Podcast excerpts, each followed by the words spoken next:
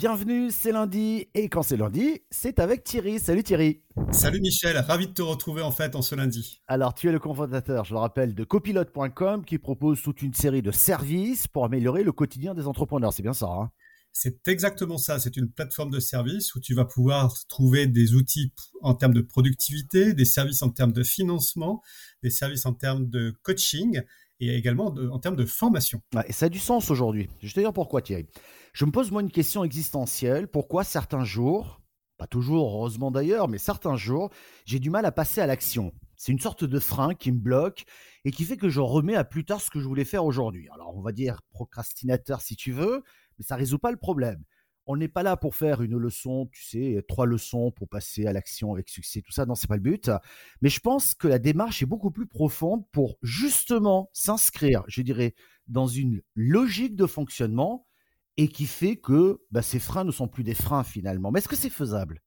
Je pense que c'est faisable. D'abord, je pense qu'il faut se mettre dans un, état d'esprit, tu vois, il faut avoir un état d'esprit dans un premier temps. Et si on fait un peu de psychanalyse et qu'on se réfère à Freud, qui avait une vision assez pessimiste de la nature humaine, hein, il soutenait même que le malheur est la condition par défaut de l'être humain. Tout simplement parce qu'il faut moins d'efforts pour être malheureux que pour être heureux. Tu te rends compte? Ouais, c'est clair. Ouais, effectivement. Euh, je rappelle que l'on s'est intéressé notamment à un papier sur euh, le blog oserchanger.com et c'est vrai que pour rebondir sur ce que tu dis, finalement, on finit par se complaire à ne rien faire, à ruminer. Mais pour ne pas trop ruminer, on a effectivement plein de divertissements qui sont autour de nous, autour de notre téléphone portable, la télé et autres. Et donc, on accepte sans joie, mais surtout sans comprendre l'inaction, donc on ne bouge pas. Alors, le cœur de notre sujet est aujourd'hui comment oser et aller de l'avant? D'abord, il faut arrêter de se réfugier derrière des excuses bidons. Tu sais, on en a tous comme ça pour ne pas passer à l'action. Des excuses du type c'est à cause de mon patron, c'est à cause de mon conjoint, c'est à cause de mes parents, de la température, du gouvernement, de la pluie, du vent. C'est trop facile de trouver le coupable idéal qui vous rassure dans votre inactivité. Le bonheur, ça se travaille. C'est plus difficile de cultiver le bonheur que le malheur, qui lui ne nécessite aucun effort, Michel. Effectivement, quand on fait rien, on rumine dans son coin, on est dans le malheur, on se pose pas la question. Mais ça, c'est pour le constat. Euh, moi, j'ai envie de te dire, tu me dis cultiver son bonheur, on fait ça comment? Eh ben, d'abord, il faut se dire que le bonheur, ça demande des efforts. Il n'y a pas de médicaments pour l'atteindre. Et puis, dans un deuxième point, je dirais, ben, il faut accepter qu'il est urgent de trouver le bonheur et qu'on ne peut pas le remettre à demain. Et que l'inertie, je ne fais rien sans effort, tu vois, est pire que le changement. C'est parfois douloureux que d'être heureux. Ouais. première étape, adopter une politique du pas à pas. Commencez à exercer votre pouvoir de décider sur ce qui vous paraît réalisable dans votre vie privée et puis dans votre vie professionnelle. Prenez le pouvoir de décider sur les éléments de votre vie que vous maîtrisez déjà, donc vous connaissez les contours, donc vous avez les réponses. Et cette première étape permettra de regagner un peu de confiance en vous et vous encourager surtout, surtout pour la suite. Quand tu dis le pas à pas, c'est-à-dire, je dirais, marche par marche finalement. Hein. Au lieu de monter 12 marches tout de suite, on en monte une après l'autre. Et ça, ça, effectivement, ça renforce l'intérieur et se dire, oui, je suis capable de le faire. Mais j'ai envie de te dire, ce sont de belles paroles.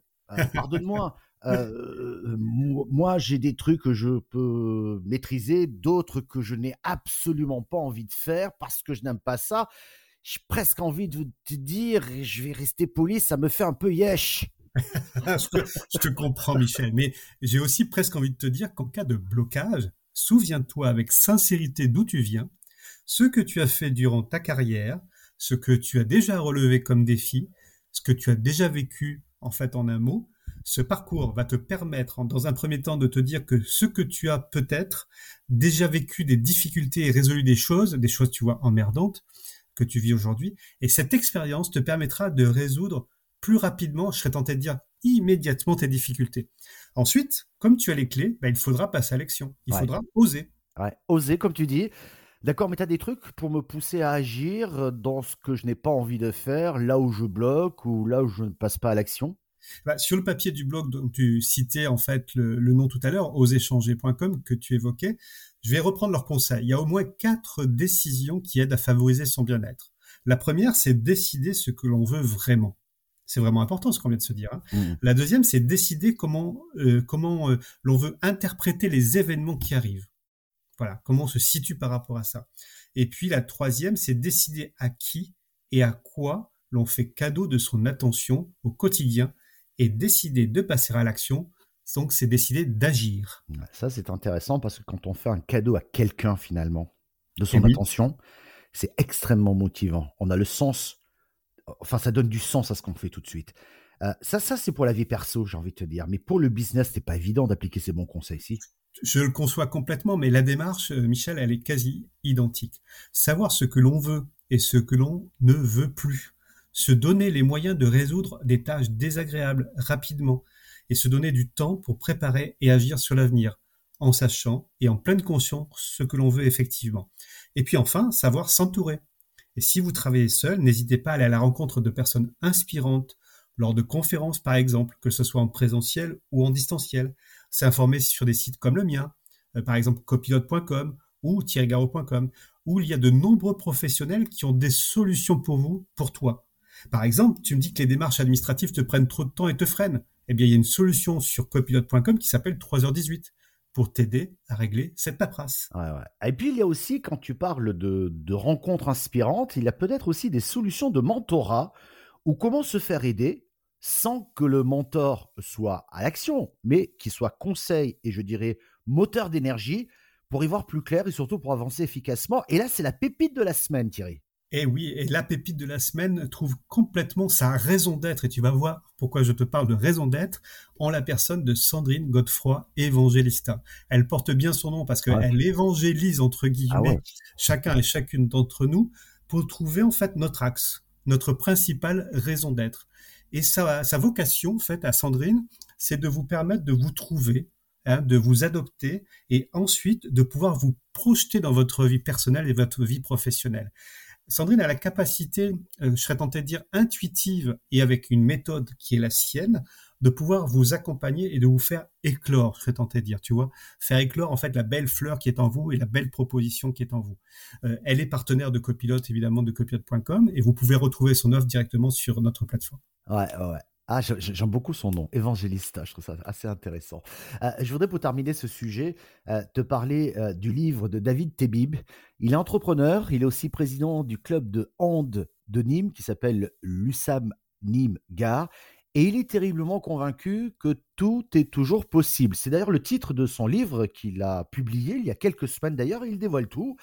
D'abord son enfance dans un quartier difficile à Nîmes. Ses parents avaient 15 ans lors de sa naissance ça ne démarre pas très bien pour lui dans ce quartier, on va dire compliqué. Rien dans son existence pour rebondir, pas de liens familiaux qui lui permettent effectivement de, prendre la vie à pleinement. Mais très vite, il comprend que oser prendre des risques, tenter sa chance, même quand elle semblait minime, lui permettra d'obtenir que du mieux dans sa vie. Mais ce n'est pas du genre pousse-toi de là que je m'y mette, hein, c'est pas le but.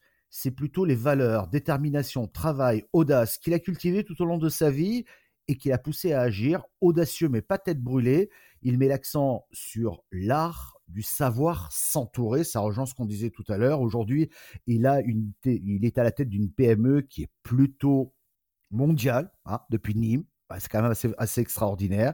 Et il s'est toujours super bien, j'ai envie de dire, allez, j'utilise le terme, démerdé dans un monde qui bouge en permanence. Et je, voudrais juste terminer par, par deux phrases qu'il cite d'ailleurs dans son livre il dit, et ça rejoint un peu ce qu'on a dit tout à l'heure, vous voyez l'ombre et moi je constate les astres.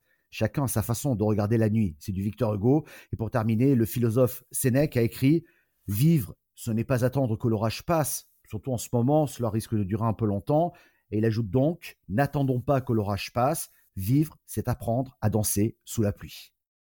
Ça devient culturel ce, ce podcast, Thierry. Exactement, Michel. À vous de réfléchir à tout ça. Merci Thierry. Merci Michel, à très bientôt et à lundi prochain.